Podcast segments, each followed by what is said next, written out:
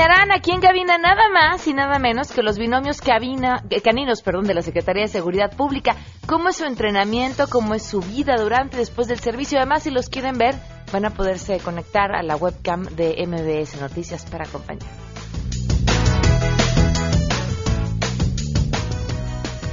Sofía Macías nos vendrá a platicar sobre su nuevo libro Agenda que promete a sus lectores dejar de tener pesadillas. Híjole, más en esta época del año que empiezan los gastos con los estados de cuenta, cobranza y el típico no me alcanza. El dinero no es simplemente acumulación, el dinero es una herramienta para llegar mucho más fácil a tus metas.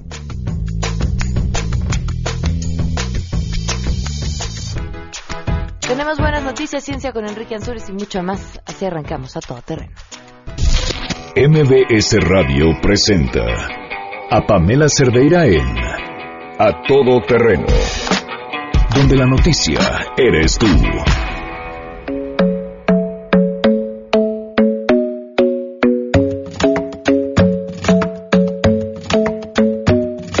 The club isn't the best place to find the lovers, so the bar is where I go.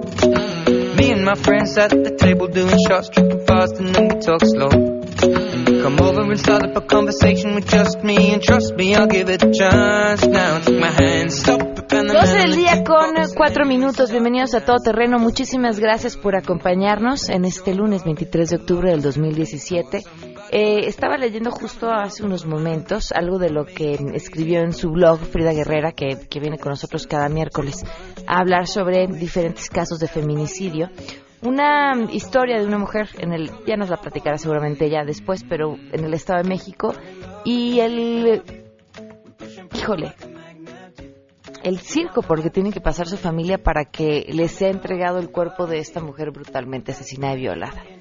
Y, y que además parece es un tema común, ¿no? Además de la fotografía de ella exhibida en diferentes medios de comunicación.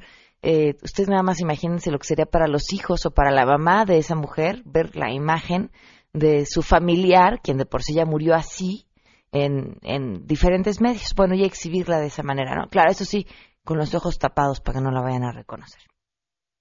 Y, me recordaba que, pues, tanto ese caso como el que aquí en particular hemos decidido tomar como una especie de, pues, de bandera, ¿por qué? Porque estamos seguros que un caso en el que, un solo caso, ¿eh? en el que la Procuraduría de Justicia, de donde sea, en este caso de la Ciudad de México, no responda, eh, actúe mal, actúe con una desidia tremenda, es lo que va a suceder con el resto de los casos que siguen. Y en donde si no hacemos nada, lo único que estamos esperando es a que nos pase a nosotros o que le pase a algún familiar. Y entonces sí quizá enojarnos y molestarnos.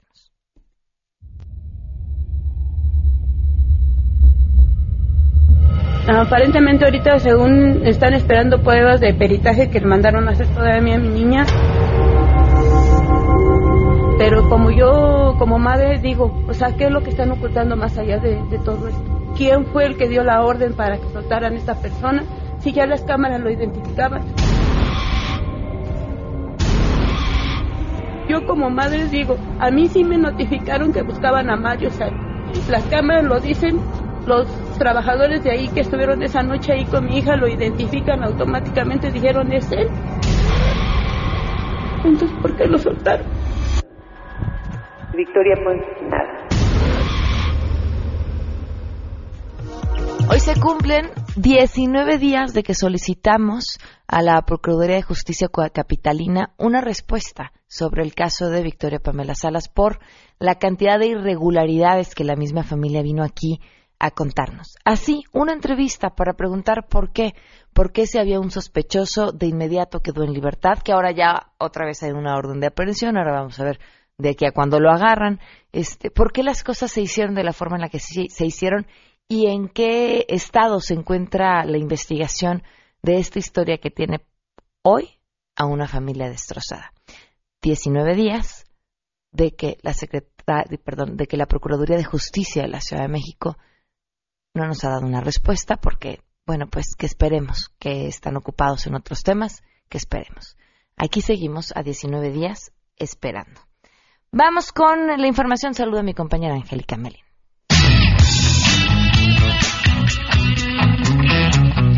El IMSS anunció de manera muy decidida que va por las mujeres de 40 a 69 años para dar seguimiento a casos de cáncer de mama. El director general de este organismo, Miquel Arriola, señaló que se reforzarán las acciones para atender y prevenir el cáncer de mama, por lo que se dará a la tarea de ir por las mujeres que hacen falta para que se realicen los estudios correspondientes. Al inaugurar la Expo Salud Mi Lucha es Rosa en las inmediaciones del Auditorio Nacional, indicó que el personal del IMSS se va a encargar de contactar por correo electrónico, incluso por vía electrónica, también por mensajes de WhatsApp a las mujeres que caen en este rango de edad y que se hayan hecho una mastografía y en el caso de los varones, quienes hayan solicitado o realizado estudios sobre cáncer de próstata con el fin de controlar estos padecimientos. En ese marco, el funcionario señaló que en los últimos tres años, con las acciones emprendidas contra el cáncer de mama, se ha logrado reducir en más de un 18% su mortalidad. Es el reporte. Pamela, te saludo con gusto y te comento que José Ángel Córdoba Villalobos, exsecretario de Salud Federal, fue reconocido por el gobierno de la Ciudad de México como médico del 2017 por sus aportaciones y especialmente por el control de la epidemia de la influenza en 2009, lo anterior en el marco de la celebración del Día del Médico Ciudad de México. Miguel Ángel Mancera Espinosa, jefe de gobierno, entregó el reconocimiento y aseguró que la trayectoria que sustenta la labor de Córdoba Villalobos lo hace acreedor a este nombramiento, ya que su desempeño en el servicio público y en el campo de la medicina tiene como base la honorabilidad. Por su parte, el exsecretario de Salud reconoció en el jefe de gobierno a un gran humanista. Escuchemos. Al doctor Miguel Ángel Mancera, quien sin duda se ha manifestado durante su administración como un gran humanista. ¿Y por qué digo esto? En el ejercicio de la función de los políticos, cuando se ocupan puestos de decisión, aquellos que se preocupan en impulsar el bienestar ciudadano, no solamente con discursos elegantes y bien estructurados, sino con acciones que inciden particularmente con el desarrollo humano. Pamela, la información. Así es, gracias. El próximo domingo 29 de octubre concluye el horario de verano en la República Mexicana. Por ello se recomienda a las personas que el sábado 28 de octubre, antes de irse a dormir, atrasen una hora sus relojes de modo que al día siguiente reanuden actividades ya con el horario de invierno. Y es que durante el horario de verano que inició el primer domingo de abril y que concluye este próximo domingo, se alcanzó un ahorro de energía eléctrica en consumo de 899.754 gigawatts, que equivalen al abastecimiento de consumo eléctrico de 563 mil casas habitación durante todo el año, con un consumo promedio de 266 kilowatts bimestre, de acuerdo al fideicomiso para el ahorro de energía eléctrica. También se evitó la emisión a la atmósfera de 408 mil toneladas de dióxido de carbono, principal contaminante del efecto invernadero, el equivalente a la quema de 1.146.000 barriles de petróleo. El ahorro económico obtenido por la implementación del horario de verano en 2017 se estima en 1.337 millones de pesos. Esta cifra incluye los ahorros de los 33 municipios en la franja fronteriza del norte del país. Para MBS Noticias, Citlali Sáenz.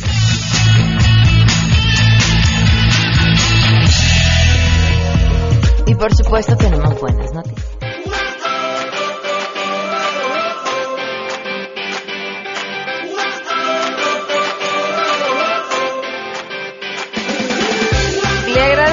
César Aguilar, subdirector de vinculación de libros de la UNAM, que nos acompaña vía telefónica. ¿Qué tal, César? ¿Cómo estás? Buenas tardes. Hola, Pamela. Muy buenas tardes. Muchas gracias por el espacio que nos estás brindando. Hay una gran oportunidad para los amantes de los libros. Así es. Este es el gran remate del libro universitario, el gran remate de libros UNAM, que desde el día de hoy a la una de la tarde está disponible en las islas, el Paseo de las Humanidades, en Ciudad Universitaria. Y estamos con una promoción que es al costo más un peso, es decir, el costo de producción del libro más un peso. Eh, esto quiere decir que si normalmente te encuentras un libro de 180, 200 pesos, en esta ocasión lo vas, lo vas a poder encontrar desde 30, 40 hasta 50 pesos. Hay alrededor de 31 eh, casas editoriales de la universidad, eh, dependencias editoras de la UNAM como la Coordinación de Humanidades, Divulgación de la Ciencia, Dirección de Literatura, Facultad de Arquitectura, más de 30 dependencias editoras con sus libros en esta promoción que es al costo más un peso. Entonces, Pamela, pues los, los queremos invitar a que desde el día de hoy a la una de la tarde estén con nosotros y vamos a estar hasta el día viernes hasta las 7 de la noche. Oye, va El- a ser una gran... De martes a Sí. viernes, de 10 de la mañana a 7 de la noche y hoy desde la 1 de la tarde. Va a ser una gran fiesta, la verdad es que es una enorme oportunidad porque pues sí, leer no es tan barato, ¿no? Pues eh, yo escuché en, en, algún tiempo, hace algunos años, que eh, el libro es la, la, manera más económica de llevar cultura a la gente. Ah, no, bueno, y de viajar, sí, claro. Sí, sí. Y, pues bueno, eh, esta es una, una gran oportunidad para no, no desembolsar mucho y llevar bastantes libros en sus bolsas a casa. Entonces, creo que eh, hay que aprovecharlo. Calles universitarios, libros de diferentes áreas temáticas, desde ciencias sociales, política, derecho, administración, arquitectura, artes, eh, historia, geografía, literatura, poesía. Entonces, va a haber muchísimo de dónde escoger para que pues nos acompañen desde el día de hoy a la una de la tarde. Oye César, quiero quiero aclarar, leer no no es en este caso sí, pero leer normalmente no es barato, pero no leer es carísimo. sí, así es. Si, si sacamos el costo por años de vida, nos damos cuenta que siempre va a ser más económico leer que no leer. Así es. Entonces, a partir de hoy a la una de la tarde y desde mañana eh, están de, ¿me recuerdas? El horario desde las 10, 10 de la mañana a 7 de la, de la noche, Paseo de las Humanidades, a un costado de la Facultad de Derecho de la UNAM, en esta zona conocida como Las Islas, aparte es un espacio fantástico para, para poder caminar, para poder ver estos jardines donde están pues todos los jóvenes, eh, en sí es, es, es un gran espacio, se van a sentir muy cómodos y sobre todo con esta oferta de al costo más un peso, estamos llevando por primera vez al gran remate del libro sonar. Perfecto, pues ahí estaremos. Muchísimas gracias. A ti, Pamela, que estés muy bien. Hasta luego. Miren, de verdad, qué buena noticia. Ay, además les recuerdo que quedan pocos días para el libro que estamos leyendo en el Club de Lectura de A Todo Terreno, Cáscara de Nuez, de Ian McEwan. No se lo pierdan, ¿eh? De verdad, una novela sasa, sasa, sasa, sasa, sasa, sasa vale la pena que lo lean y se metan a la página goodreads.com o bajen la aplicación que lleve el mismo nombre, busquen el grupo A Todo Terreno, ahí se inscriben y ya con eso estamos platicando y conversando acerca de los libros que vamos leyendo. Además, digo, para que vean que las buenas vienen como en paquete. Tenemos ocho pases dobles para Omar y Diego en el Teatro Metropolitan este miércoles 25 de octubre a las 8.30 de la noche. Esta dinámica se encuentra autorizada por Segov bajo el número de GRTC eh, diagonal 2434 diagonal 15 y se los vamos a dar a las primeras ocho personas que llamen al 5166-1025, que pidan sus boletos y así, sencillito y facilito con eso. Vamos a ir una pausa y continuamos a todo terreno. Más adelante A Todo Terreno. Sofía Macías estará con nosotros y también los binomios caninos de la Secretaría de Seguridad Pública. Si te perdiste el programa A Todo Terreno con Pamela Cerdeira, lo puedes escuchar descargando nuestro podcast en www.noticiasmbs.com. Pamela Cerdeira regresa con más en A Todo Terreno, donde la noticia eres tú. Marca el 5166125. Recomiéndanos un libro en A Todo Terreno. Dos del día con 18 minutos. Bueno, pues nos va a recomendar en realidad su agenda. Ella está aquí, me da muchísimo gusto que nos acompañe, como siempre, Sofía Macías. ¿Cómo estás? Qué ah, muy bien, con mucho gusto de, de saludarte, de venir en esta recta final del año a platicar contigo de un tema que a todos nos interesa, ¿no? El, nuestro dinero, pues sí, nada más poquito. nada más poquito. Oye, qué interesante lo que me estás platicando en el corte de hacer retos como los que hacemos con el peso o con otras cosas en la vida con el dinero y eso es justo lo que te propones para el próximo año. Sí, justamente este libro de retos financieros, que es la Agenda 2018 del Pequeño Cerdo Capitalista, pues como que estuve pensando mucho, cada año trato de que lo que viene en la agenda sea algo para mejorar las finanzas tanto de los que son nuevos, nuevitos que nunca han empezado ni siquiera a ahorrar, a los que ya a lo mejor llevan dos, tres años cuidando sus finanzas y siempre puedes ir mejorando en algo, ¿no? Entonces a lo mejor ya ahorraste, pero no has invertido. A lo mejor ya saliste de deudas, pero todavía no ahorras, ¿no? Entonces hay como, como diferentes formas de, de enfocar esto, ¿no? Y creo que algo súper mexicano es que eso de que te digan a que no te atreves, cala, ¿no? Sí, claro, cómo no.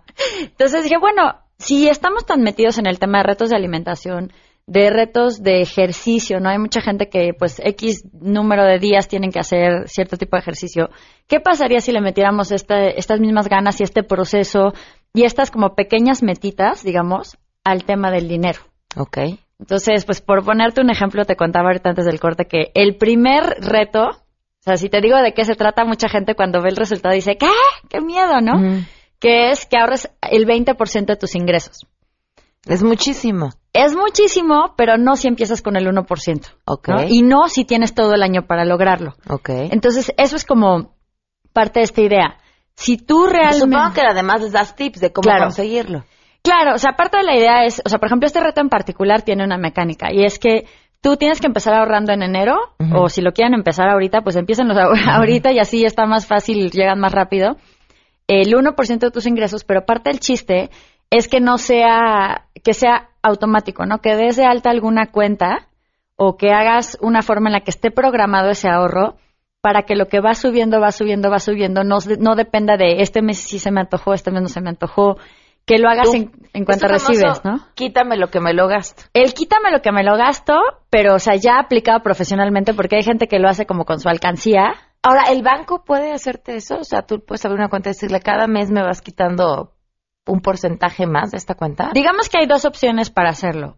O lo haces, o sea, tú si tienes y usas banca por internet, hay mucha gente que no, que no lo utiliza, pero los que sí lo utilizan, ya los días que tú tienes de pago, si tienes días fijos, o pues depende, si eres freelance, sí lo tienes que ir programando tú un poco más, pero si, si no eres independiente, si eres más bien, eh, si tienes un trabajo y tienes un ingreso fijo, pues tú programas los días y programas, pues ahora sí que la cantidad de tu ingreso. Entonces, si lo haces en enero y programas el de todo el año, digo, ya si de plano se te está haciendo muy difícil, siempre tienes la escapatoria de desprogramarlo, pero como la idea es que se te olvide, Claro. lo más seguro es que siga programado y entonces te lo quita antes de que lo recibas, ¿no? Y tenemos esta tendencia natural a adaptarnos a la cantidad que tenemos disponible de lo que sea.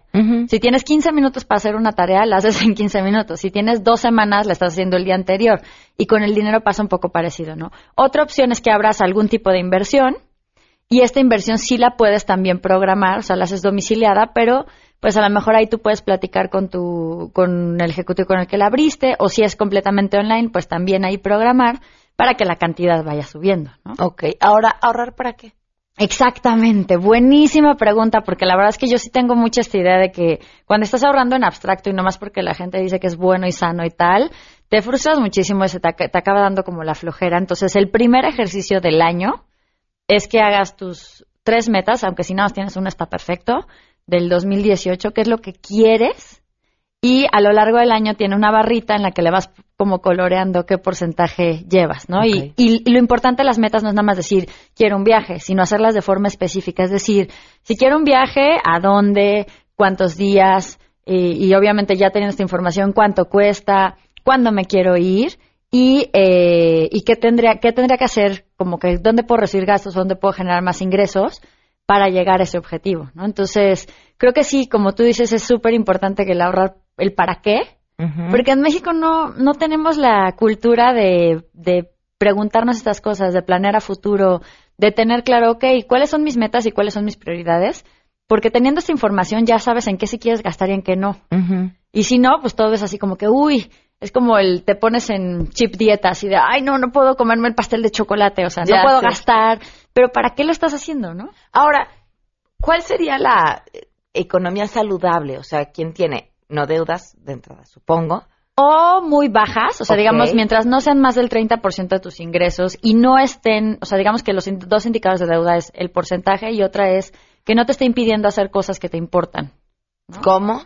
A lo mejor, por ejemplo, traes una deudota de tarjeta de crédito y tú quieres estudiar un posgrado. Si no puedes estudiar tu posgrado por tu deuda, porque no te alcanza el dinero, claramente ahí estás llevando un mal manejo de deuda. Ok. Y supongo que además que tu deuda no esté formando parte de un patrimonio, porque así pues tampoco está tan grave. Claro, o sea, es obviamente es importante, no hay no todas las deudas son iguales, así como la deuda que te metiste porque pues de repente te alocaste y se te fue y el tarjetazo feroz o simplemente contrataste un crédito malísimo que tenía unas tasas súper altas y que ni sabías bien cómo utilizarlo o, se te fue barriendo pagarlo, no es lo mismo eso que a lo mejor lo utilizaste en una venta nocturna que algo como algo que usaste para comprar equipo de trabajo, para que crezca tu empresa, para comprar una casa, ¿no? Es muy diferente los tipos de deuda, ¿no? Oye, viene el buen fin, ¿qué vamos a hacer? Pues mira, yo creo que lo, o sea, digamos que sí no hay necesariamente cosas que en finanzas sean buenas o malas por sí mismas. Con lo del buen fin yo nada más sí les diría, echen mucho ojo de si, o sea, lo que vayan a comprar, todavía estamos a súper buen tiempo porque faltan tres semanas, empiezan a monitorear precios desde ahorita y sobre todo planen desde ahorita, porque mucha gente va a aprovechar las ofertas. Esa es la como receta perfecta para que se aprovechen de ti. O sea, porque no es algo que tú estés comprando porque lo requieras o porque forme parte de estos planes financieros, sino simple y sencillamente pues porque ahora sí que deme dos aunque no me queden, ¿no? Porque o es, sea, que crees, es que está baratísimo y cómo lo vas a dejar ir. Exacto, y además tenemos esta idea bien equivocada de que comprar en ofertas ahorro. Pero si no lo habías planeado, si no es algo que necesitabas, no estás ahorrando, estás gastando con descuento. Entonces, lo primero que les diría es Buena aclaren frase. si ustedes tienen que ir al, o sea, algo al, al buen fin. Y no nada más viene buen fin, porque ya se agarraron, no, el buen fin, la venta nocturna, este, el Black Friday y el Cyber Monday, que mucha gente ya compra en internet y lo hace así. Entonces, eh, pues sí piensen si hay algo importante que comprar. Por ejemplo, la gente que va a comprar regalos de Navidad, con la excepción de ropa, porque esas no las puedes cambiar, ¿no? Después de un mes, pues a lo mejor sí vas haciendo tu lista y si lo encuentras más barato lo compras, ¿no? Pero así como para ir a hacer turismo al centro social, digo, al centro comercial esos días, sí está medio rudo y sobre todo aguas que mucha gente confunde. Ponen muchas cosas a meses sin intereses, pero al mismo precio. Entonces, o el famoso compre ahora y sufre en febrero. Entonces, eso sí es muy importante que, que no confundamos cuando estamos realmente haciendo un ahorro y cuando solo estamos consiguiendo una facilidad de pago, ¿no? Y la clave es solamente saber si lo necesitas o no. Sí, o sea, ahí sí podemos teorizar todo el, todo el tiempo, pero si nos regresáramos a eso, Ajá. nos ahorraríamos tanto dinero. Hay digo, a ver si no te meto en camisa de once horas, pero diferencia entre los patrones de compra de hombres y mujeres. Pues yo lo que he visto es que no necesariamente. O sea, digamos que lo que pasa es que los hombres tienen esta idea de que las mujeres gastan más porque es visible, ¿no? En el sentido de que son a lo mejor zapatos, gadgets, etcétera, etcétera. Que hay una teoría bien interesante sobre por qué las mujeres compramos tantos zapatos y tiene que ver con un poquito de autoestima. Porque los zapatos, pues si no te gusta, o sea, como que es muy difícil que se te vean feos unos zapatos. Ok. Entonces acabas comprando un montón. En cambio, pues sí, ahí te sientes que el gordito, qué tal, qué cual. Este, la ropa era, estaba como más complicada. Entonces acabas, bueno, pero eso es otra teoría, ¿no? Pero los hombres Yo no también. cómo salir llorando de la cabina en este momento. Pero los hombres tienen como todo un, todo un tema también con los gadgets, Las pantallas. con las pantallas, con las cosas del coche, con cierto tipo de salidas. O sea, como que realmente yo creo que todo el mundo somos bien gastalones. Sí hay diferencias en otros temas, no en- necesariamente en gasto. Ujú. Por ejemplo, en inversión sí hay mucha diferencia entre hombres y mujeres. Porque son más arriesgados. Exactamente. Eso puede ser muy bueno para las inversiones de largo plazo, como el retiro, y fatal para las de corto plazo, ¿no? Acaban perdiendo luego, porque toman mucho esta actitud como de apuesta. Entonces, sí se ha visto que, que ahí sí hay una gran diferencia. Y, por ejemplo, también el tema de compra de seguros. O sea, como muchos hombres, la mayoría de los agentes de seguros siempre quieren eh, eh, visitar a las parejas, que esté la esposa, ¿no? Porque si no, el hombre en ese sentido a veces no, no tiene tanta visión del riesgo y protege menos pues su patrimonio, eh, a lo mejor a su familia en el sentido de los, los seguros de, de vida, ¿no? Entonces, esas partes sí son diferentes, pero en lo de gastos yo me he encontrado mujeres buenísimas para administrar el dinero, mujeres que, bueno, o sea, son unas compradoras compulsivas que necesitan terapia ya, ¿no? De, de compras, y hombres iguales, o sea, hay hombres que también ahorita es mucho más fácil ser comprador compulsivo con todo el tema digital. Ya sé. No. No tienes, que mover ni de tu sillón. No, y encima el retargeting está, está grueso, ¿no? O sea, como que de repente ves una cosa en internet que le picas y dices, ah, está bonita y te anda persiguiendo en todas tus redes sociales. que dices, qué persecución. Entonces ahí sí es importante, borren sus cookies porque de vez en cuando, porque sí, la tentación está a un clic, ¿no? Y de preferencia si tienen como muchos sistemas automatizados de compra, o sea, ejemplo, pues a lo mejor si tienes para los libros el one click o para las apps y todo eso, pues a lo mejor quitarlo, aunque te cueste más trabajo, te dé más flojera cuando sí lo tengas que hacer, pero ya te pones una barrera al tema del consumo. Que de hecho, eso está interesante, eh, junto para la agenda, este año, ahorita que estamos hablando como el tema de gastos hormiga digitales, eh, hicimos un audiolibro gratuito, que ese sí lo puedes cargar quien tiene la agenda y quien no lo tiene Ok. En, que se llama Gastos Hormiga, justamente. Entonces, para pueden meterse a, a Audible, audible.com y ahí lo encuentran. Nada más tienen que bajarla para poderlo escuchar. en- ¿Cómo se llama este? El libro se llama Gastos Hormiga y la página es audible.com o audible.com y es gratuito. Entonces, son hicimos un mini mini audiolibro un poco con estas estrategias Ok. para el gasto hormiga tradicional y para el gasto hormiga digital que también como que mutó y, y se nos está complicando bastante, ¿no? Sí, tienes toda la razón. Y, cuan- y en cuanto más fácil es, pues más rápido compras, ¿no? Si Sí. de pronto se te trabó, tenías que poner la tarjeta, no la tienes a la mano, a lo mejor se te olvida y ya. Sí, o dices al rato, al rato trato y ya no trataste.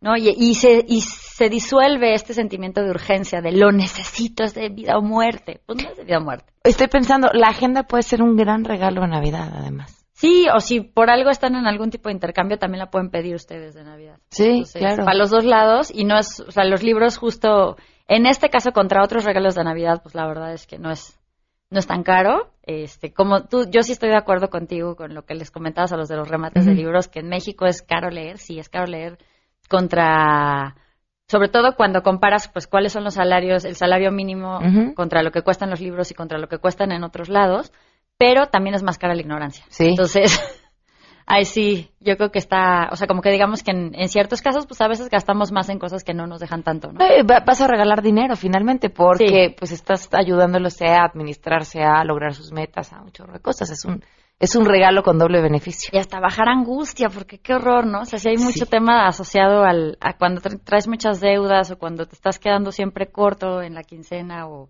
o a fin de mes, pues sí, siempre es un rollo. Pues ahí está, busquen la, la agenda del pequeño cerdo capitalista de Sofía Mesías. Muchísimas gracias. Al Sofía. contrario, pues platicamos pronto que esta temporada de fin de año viene con muchos gastos. Órale, ¿regresas? Yo feliz. Muchas gracias. 12 con 31, volvemos. Pamela Cerdeira es a todo terreno. Síguenos en Twitter, arroba Pam Cerdeira. Regresamos. Pamela Cerdeira está de regreso en A Todo Terreno. Únete a nuestra comunidad en facebook.com, diagonal Pam Cerdeira. Continuamos.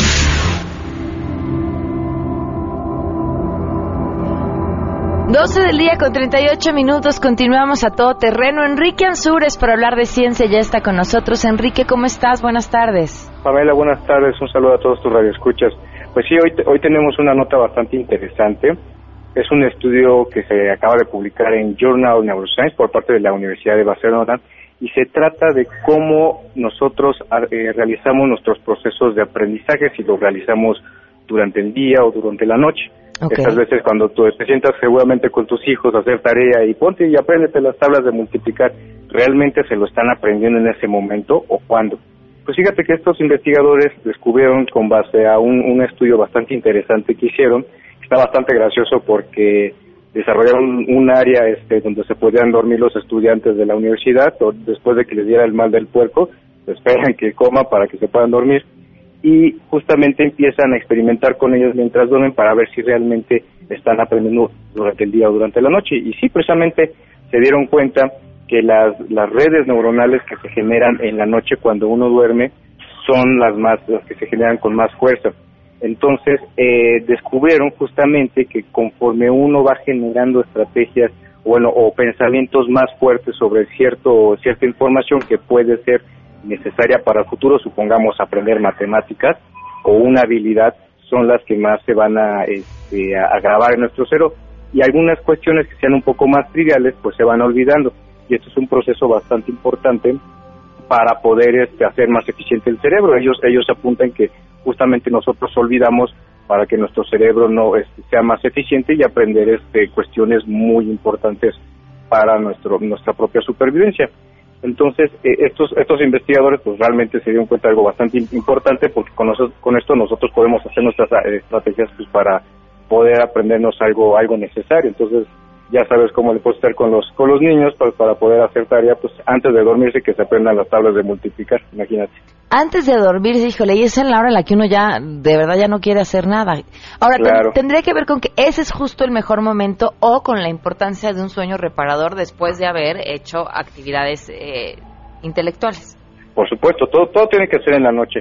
De hecho, no sé si te ha pasado de que dices, es que soñé contigo o algo, algo por el estilo y estabas pensando con esa persona antes de irte a la cama. Claro. Y, y justamente por ahí va el caminito. Entonces, todos los procesos de aprendizaje realmente se están realizando durante la noche y como tú lo dices atinadamente, por eso es bueno que dormamos este, completamente, ¿verdad?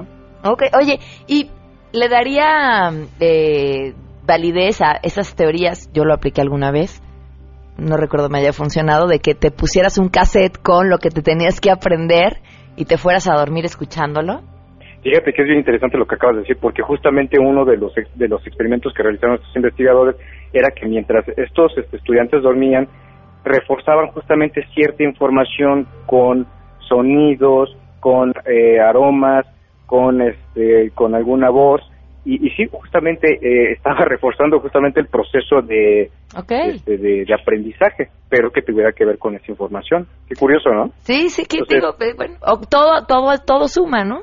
Justamente. Entonces, toda la información de este artículo se las voy a poner en mi red social, en arroba Enrique Azuela, ahí en Twitter y cualquier otra este, duda que tengan, con gusto ahí se las podré resolver. Ok, muchísimas gracias, Enrique. Es un placer, Pamela. Un saludo a cabina. Muy buenas tardes.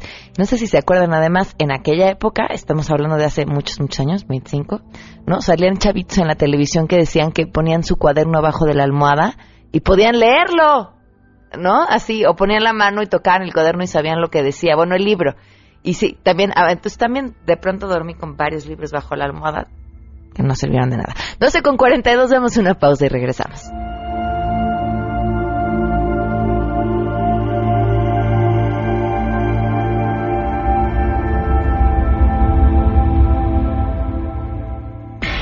Si te perdiste el programa A Todo Terreno con Pamela Cerdeira, lo puedes escuchar descargando nuestro podcast en www.noticiasmbs.com. Estamos de regreso. Síguenos en Twitter, arroba Pam Cerdeira, todo terreno, donde la noticia eres tú. Continuamos.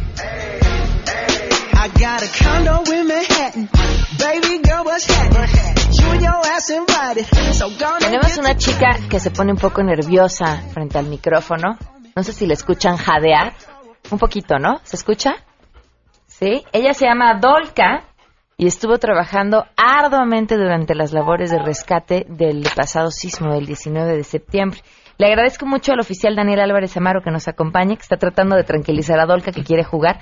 Bienvenido, gracias por estar con nosotros. Gracias, buenas tardes, estamos a sus órdenes. Oye, a ver, cuéntame, bueno, de entrada, ¿cómo estuvieron eh, los trabajos eh, con Dolca hace un mes? Este, bueno, primero que nada, el, el trabajo con ella este, siempre es este, muy, muy constante. Entonces ella pues siempre feliz de, de trabajar porque finalmente ella aprendió a trabajar jugando uh -huh. y por gusto y apego al, al, manejador y a las personas que, que, la entrenan. Entonces, bueno, es importante decir que, que los perros por eh, de entrada no están trabajando, están jugando. Ellos okay. no saben que están trabajando. Entonces, pues viéndolo desde ese punto de vista, el trabajo con ellos pues es muy bonito, es muy agradable. ¿Cuántos eh, binomios tiene la Secretaría de Seguridad Pública? 22 binomios. Ok. ¿Y hace cuánto tiempo llevan trabajando de esta forma? Um, ¿Con ella? Bueno, con los binomios en general. Este, llevamos prácticamente 20 años ah, okay. trabajando con, con, estos binomios. Eh, um, se divide en varias especialidades, pero búsqueda de, de, personas pues es de las principales. Desde el 85 se ha tomado pues mucha cultura en ese, en ese aspecto y este, los binomios son este, cuatro los que están diario operativos en la vía pública. ¿Qué hacen en la vía pública? Eh, primero que nada, eh, ellos siempre están pendientes a, a, una emergencia. Normalmente se contemplan todo este tipo de equipos, intentando no. Mientras no está hablando con toda la seriedad que ustedes lo escuchan, Dol que está encima de él, me vale gorro lo que tengas que decir, yo quiero jugar y, y hazme caso, por favor, perdón. perdón sí, sí no, no, te preocupes. Ella este, siempre está así, Ajá. es muy imperactiva, siempre está tratando de buscar su juguete, buscando qué hacer. Entonces, de hecho es una cualidad, es un, un requisito para poder estar en la unidad. Que sea, que sea hiperactiva. Muy hiperactiva sí, okay. sí. Un, un, perrito que no tiene esta, ese tipo de, de energía, uh -huh. pues se cansaría a las dos, tres horas. Y eh, con ella estuvimos este, cinco días continuos, eh, durmiendo una o dos horas de, de vez en vez. Ajá. Y, uh, se levantaba y así estaba otra vez, ¿no? Entonces, pues es... ¿Y cómo los identifican para saber que es desde chiquitos que es un perro bueno para... Bueno, ¿y de dónde vienen? Porque tienen, eh, ustedes los crían o... Este, son, son muchos los métodos. Eh, quiero puntualizar que, que el encontrar al perro correcto para entrenar es muy difícil. Uh -huh. El entrenamiento lo pueden empezar unos 25 perros y solamente lo terminan dos. Wow. Porque estamos hablando de que es un trabajo muy pesado, eh, debe tener una energía como ella para poderlo soportar, pero aparte deben ser perros muy equilibrados, que, que puedan soportar eh, pues aunque se escuche un poco grotesco a lo mejor, que pueda soportar hasta lesiones cuando está trabajando. Porque un perro a veces se lesiona y ya no vuelve a trabajar. Okay. Ellos tienen la capacidad de lesionarse y pues con el, el amor de su manejador y los cuidados de su veterinario, volver a entrar al trabajo. Entonces, es muy difícil. Em, los perros se pueden, se pueden adquirir, se pueden comprar, se pueden recibir en donación. O sea, no hay una forma específica. Mm, No ok, hay una Pero alguna específica. edad específica en la que los reciban para iniciar el entrenamiento también. Debe ser antes del año. Ok. Sí, debe ser antes del año.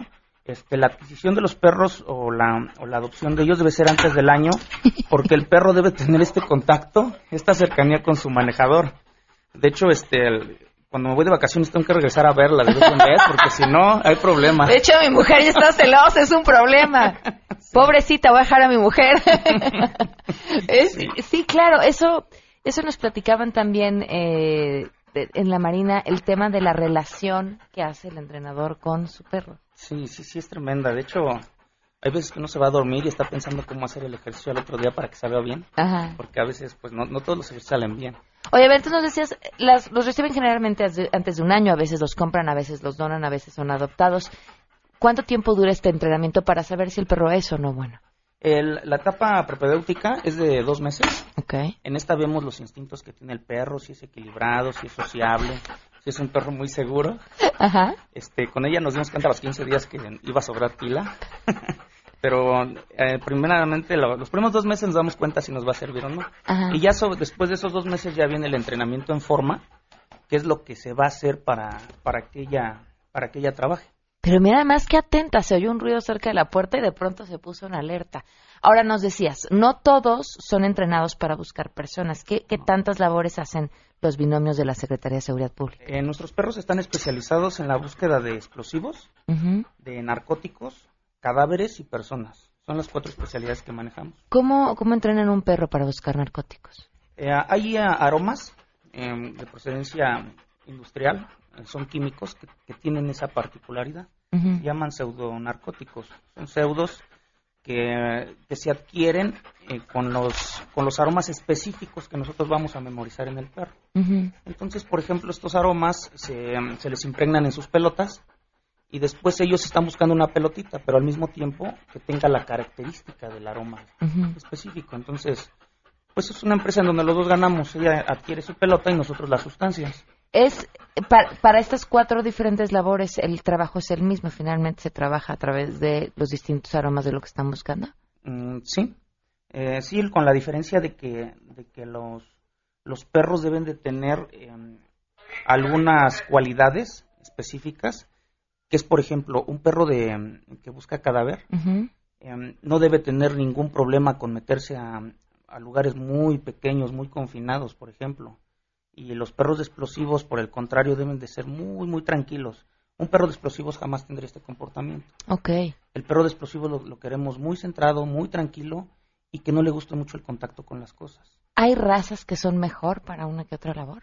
Eh, no, nosotros nos hemos topado con que los perros se deben de seleccionar como si fuera la personalidad de, de un humano.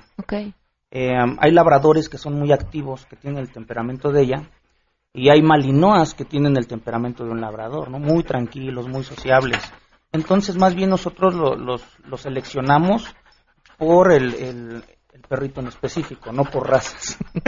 Además de que lo sigue aventando, creo que ella se acerca mejor al micrófono, que tú tienes instinto de locutora, ya la vi. Ahora, eh, estuviste trabajando con ella el 19 de septiembre, ¿cómo les fue?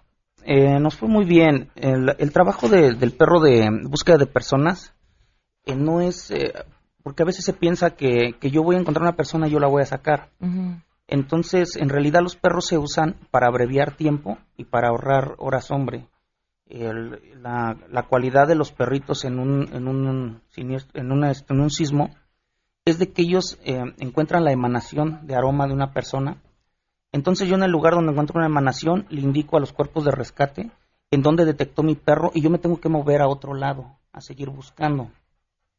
Este, lo- los perritos sí deben tener la capacidad de entrar a lugares confinados, pero eh, finalmente no es quedarse ahí con la víctima, sino es, es localizar el aroma, la emanación de aroma, marcar el lugar donde se encontró esa emanación ir a buscar a otra persona. Sí, o moverse hasta del lugar, ¿no? De, al- Sí, sí, de sí. algún otro, algún A otro, otro edificio, derrumbe, algún sí, otro claro. derrumbe. Ahora, eh, claro, porque todos nos preguntamos qué pasa en ese momento en el que, que ¿no? Creo que todos pues, se logra rescatar a alguna persona y a ustedes a lo mejor ya no les toca verlo.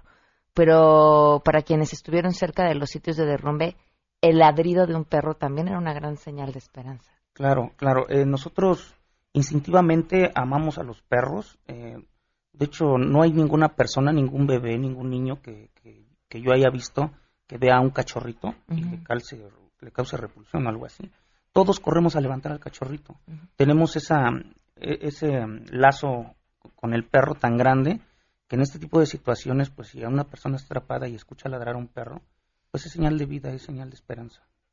Wow. Vamos, nos da tiempo de una pausa y regresar con algunas preguntas. Pero Rápido, de volada, 5166105. Si tienen alguna pregunta, después de la pausa volvemos. Pamela Cerdeira es a todo terreno. Síguenos en Twitter, arroba Pam Cerdeira. Regresamos. Estamos de regreso. Síguenos en Twitter, arroba Pam Cerdeira. Todo terreno, donde la noticia eres tú. Continuamos. and jumped out of bed. and Put on 12 my del día con 56 minutos estamos platicando con el oficial Daniel Álvarez Amaro de la Secretaría de Seguridad Pública y con Dolca, que, que está bastante activa. Ya están diciendo aquí que, que está pidiendo tiempo. Ay, Alexi, por favor, le damos chance.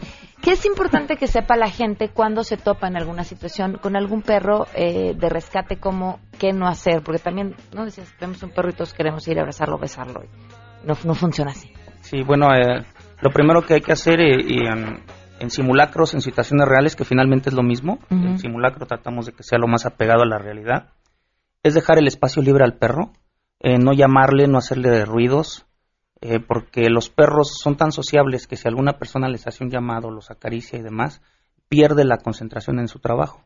Entonces lo ideal es dejar eh, libre la zona, eh, no, hacerle caso al perro para que él pueda estar bien concentrado y avisar en el caso de que haya algún peligro. Ellos son muy sensibles a, a sustancias químicas, a cosas filosas en el suelo, eh, conductores de electricidad y demás. Entonces, es no hablarle al perro, dejar libre y hacer una, alguna, un señalamiento si es que hay algún peligro para el perro en el desplazamiento. ¿Cuántos años de trabajo tiene un- en Eh, promedio? Duran entre eh, este, hasta los 8 o 9 años. Ok. pero su entrenamiento dura más o menos ocho meses, un año. Entonces, operativos son ocho años constantes. Más o ¿Cuánto tiempo llevas trabajando con Dolca? Ella ya tiene ahorita seis años de edad, nada más le quedan dos o tres años operativos. ¿Qué pasa cuando termine de trabajar? En nuestras instalaciones hay un, un lugar específico que es un programa de jubilación y, el- y la orden de nuestro secretario es de que los perros eh, mueran por causas naturales. Okay. De hecho, tenemos una perrita ahorita como de 14 años y medio y está muy sana. ¿no? Ellos, ellos envejecen en sus articulaciones, en sus extremidades, pero psicológicamente siempre son cachorros. Esa, esa perrita todavía sigue jugando como cachorra. Muy bien, pues te agradezco muchísimo, eh, Daniel, por habernos acompañado. Gracias a, a tra- por traernos a Dolca y, y, bueno, pues compartirnos esta historia y por el trabajo que realizan tú y todos tus compañeros. Muchísimas gracias. Gracias, estamos a sus órdenes. Gracias. Oigan, por último, nada más así de volada, piojos. Digo, van a decir que como damos lata, pero es que es importante. Es temporada de piojos, siempre que hay escuelas y siempre que hay niños hay piojos. ¿Qué hacer? Ir a la farmacia y comprar un medicamento seguro y, avalado. Eh, Herclin tiene un tratamiento de 1, 2, 3 que es facilísimo de usar. Lo aplican en pelos secos, esperan 10 minutos, lo enjuagan, usan su peine especial para quitar liendres y luego nada más continúan con el uso del repelente y listo. No busquen recetas en internet, no le pregunten a la vecina, no se arriesguen. Con Herclin Larman porque a piojos y liendres pone fin. Nos vamos, se quedan en mesa para todos. Tiro, liro, la.